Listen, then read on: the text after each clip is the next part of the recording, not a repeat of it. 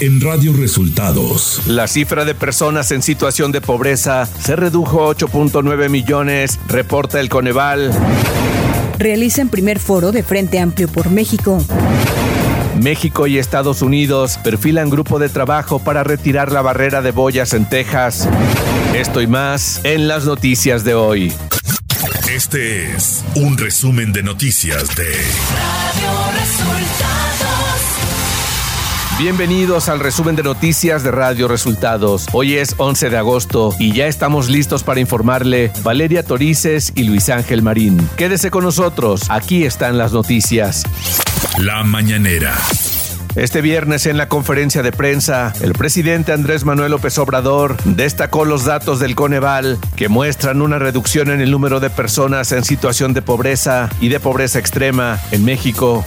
El Coneval, que fue creado con ese propósito, también reafirmó de que ha habido una disminución de la pobreza y de la desigualdad de manera histórica el mandatario aclaró que las cifras del Coneval, que señalan que menos personas tienen acceso a los servicios de salud, se debe a que en comparación con la época del Seguro Popular, en la que los ciudadanos tenían una credencial, ahora no la tienen. El caso de salud hay una disminución, pero tiene que ver con la pregunta que se hizo y con el hecho de que tenían apuntados a todos con credencial, con el llamado seguro popular, que ni era seguro ni era popular. Entonces, como ya no están esas credenciales, la gente cuando les preguntaron dijeron, no, pues no tenemos seguro.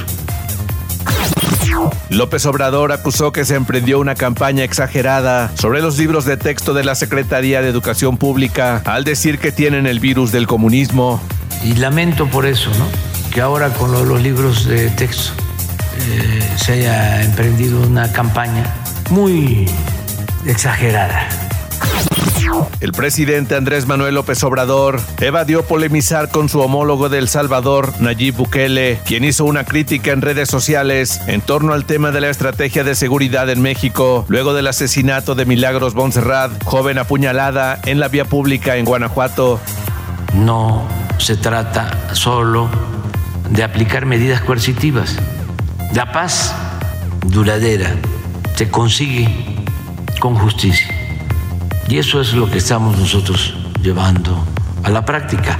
Y no quiero polemizar con el presidente de El Salvador. No. Radio Resultados. Política. El Frente Amplio por México llevó a cabo el primer encuentro de diálogo ciudadano entre los cuatro aspirantes que lograron reunir las firmas requeridas por el comité organizador. Xochitl Galvez, Santiago Krill, Beatriz Paredes y Enrique de la Madrid expusieron sus ideas en el Foro General Visiones de México, Diagnóstico y Mirada a Futuro, en donde compartieron la visión que tienen sobre el país, su postura en cuanto a los límites y contrapesos del poder y cómo lograr una reconciliación nacional.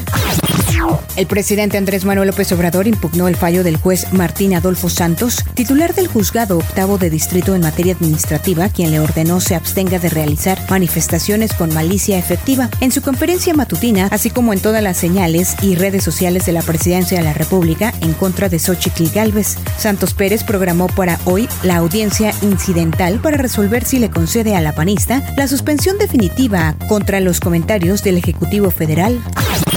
Marco Cortés, presidente nacional del PAN, hizo un llamado este jueves a que los tres partidos políticos sigan sumando en el Frente Amplio por México y dijo estar de acuerdo que se revisen todas las firmas tal como lo pidieron los aspirantes del PRD. Y nosotros vemos con muy buenos ojos el que se revisen todas las firmas de respaldo ciudadano de todos los aspirantes, los que pasaron a esta etapa y los que el comité organizador declaró que no habían reunido las mínimas firmas requeridas. Santiago Krill dio a conocer este jueves que dejará su cargo en la Cámara de Diputados para dedicarse de tiempo completo a sus aspiraciones del Frente Amplio por México. A ver, yo quiero dedicarme de tiempo completo y yo siento que ahora sí es un deber y una responsabilidad renunciar a la presidencia de la mesa directiva y a mi cargo como diputado. Antes no lo era porque obviamente pues eh, tenía un buen equipo que estaba haciendo el registro eh, de las firmas. Desde Ciudad Valle, San Luis Potosí, Claudia Sheinbaum aseguró que hoy México vive uno de los momentos más extraordinarios en muchos ámbitos, incluyendo el económico, lo cual ha permitido que todas y todos tengan acceso a los derechos básicos, en especial los que menos tienen. Aseguró que todo el recurso público que tuvo cuando fue jefa de gobierno lo utilizó para hacer obras públicas. Todo el recurso público que en su momento tuvimos cuando fui jefa de gobierno se utilizó para obras públicas para hacer parques, para agua potable, para drenaje, para movilidad. Hicimos un teleférico de 10 kilómetros como transporte público o un segundo piso de 8 kilómetros el presidente nacional de Morena, Mario Delgado, afirmó que es preocupante que el Tribunal Electoral del Poder Judicial de la Federación rechace obligar a los aspirantes del frente opositor a abandonar sus cargos públicos, ya que estos utilizan su posición para sacar ventaja. El dirigente morenista catalogó como una contradicción el sentido de la resolución del tribunal, pues durante años sancionó a servidores públicos de Morena para participar en actos políticos. Nacional.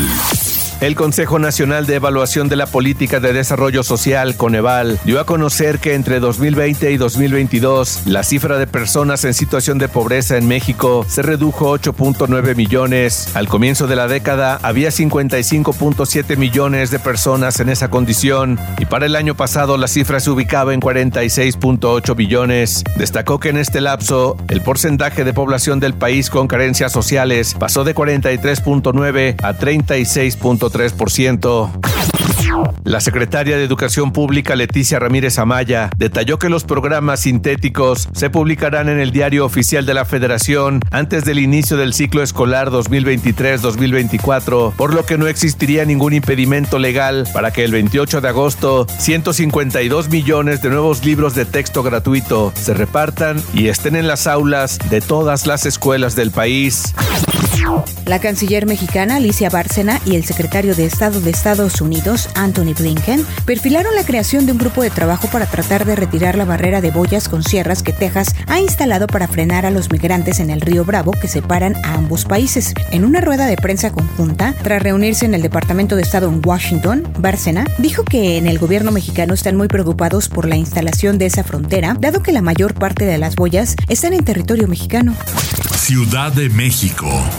Al encabezar el informe de resultados de los programas de bienestar en la Ciudad de México, el jefe de gobierno Martí Batres señaló que con la cuarta transformación ha disminuido la pobreza y la brecha de la desigualdad, al tiempo que incrementaron los programas sociales. El mandatario capitalino señaló que entre el año 2020 y 2022, 800 mil personas en la Ciudad de México salieron de la pobreza. Información de los estados. Un hombre asesinó la mañana de este jueves de al menos cinco puñaladas a una mujer de 40 años llamada Milagros Montserrat, quien salió de su casa y se dirigía a su trabajo en un centro comercial de la ciudad de León, Guanajuato. La Fiscalía General del Estado emitió una ficha de búsqueda con la fotografía del hombre que apuñaló y mató a Milagros, mientras que la Secretaría de Seguridad de León mantiene un operativo de búsqueda. El gobernador del estado, Diego Sinue Rodríguez, afirmó que no quedará impune el cobarde ataque. La Fiscalía General de Justicia del Estado de México determinó que, de acuerdo con estudios periciales, el empresario de la Ciudad de México, Íñigo Arenas Saiz, pereció el pasado 6 de agosto debido a que se le hizo ingerir una bebida mezclada con una sustancia química. La Fiscalía Mexiquense precisó que el deceso fue resultado de asfixia mecánica por sofocación inducida en su modalidad de oclusión de vías respiratorias por contenido gástrico con presencia de alcohol y de sustancias químicas de naturaleza controlada. Además, la fiscalía informó de la aprehensión de seis trabajadores del antro donde falleció el empresario. Luego de la renuncia en Nuevo León del diputado del PAN, Fernando Adame, y su suplente, María Amparo Adame Doria, y de que el PRI y el PAN designaran a Cecilia Robledo como diputada, aún sin la resolución del Instituto Electoral de Nuevo León, el diputado local por Morena, Waldo Fernández, denunció el acto y lo calificó como un atropello a la democracia y un grave precedente.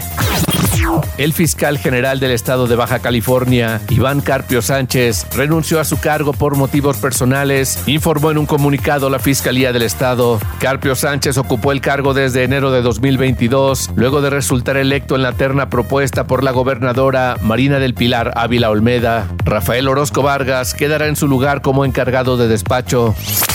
Clima. Para este día se producirán chubascos y lluvias fuertes acompañadas de descargas eléctricas y posible caída de granizo sobre estados del norte, occidente, centro, sur, oriente y sureste de la República Mexicana.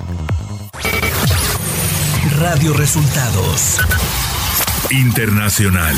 Al menos 55 personas han muerto en el devastador incendio forestal activo que está afectando a Hawái y particularmente al pueblo de La Jaina, ubicado en la isla de Maui. Autoridades avisaron de que se trata probablemente del mayor desastre natural en la historia de Hawái. Dos agentes pertenecientes a la Oficina Federal de Investigación de Estados Unidos terminaron con la vida de un hombre de 74 años identificado como Craig Robertson en el estado de Utah, horas antes de que el presidente Joe Biden aterrizara en ese estado. Las autoridades afirman que Robertson estaba bajo investigación por lanzar múltiples amenazas creíbles tanto a Biden como a otros funcionarios gubernamentales del ala demócrata. Los reguladores del estado estadounidense de California dieron luz verde este jueves a que las empresas Waymo y Cruise, que ofrecen servicios de taxi sin conducción, operen las 24 horas del día en San Francisco. La decisión abre la puerta a la expansión de la tecnología de los vehículos autónomos, en la que ya están invirtiendo gigantes como Amazon, Google o Apple, según recoge el periódico The Washington Post. En el mes pasado, solo un 25% de los países en el mundo comunicaron muertes por COVID-19 y un porcentaje aún menor, un 11%, informó de hospitalizaciones y admisiones por la enfermedad. Advirtió este miércoles la Organización Mundial de la Salud que pidió a los gobiernos que no bajen la alerta. El director general de la OMS, Tedros Adhanom, recordó que pese a la mejora, la OMS sigue considerando el riesgo de la COVID como alto en la salud pública. El virus sigue mutando y circulando en todos los países. Y hasta aquí las noticias en el resumen de Radio Resultados. Hemos informado para ustedes Valeria Torices y Luis Ángel Marín. Que tengan un excelente fin de semana.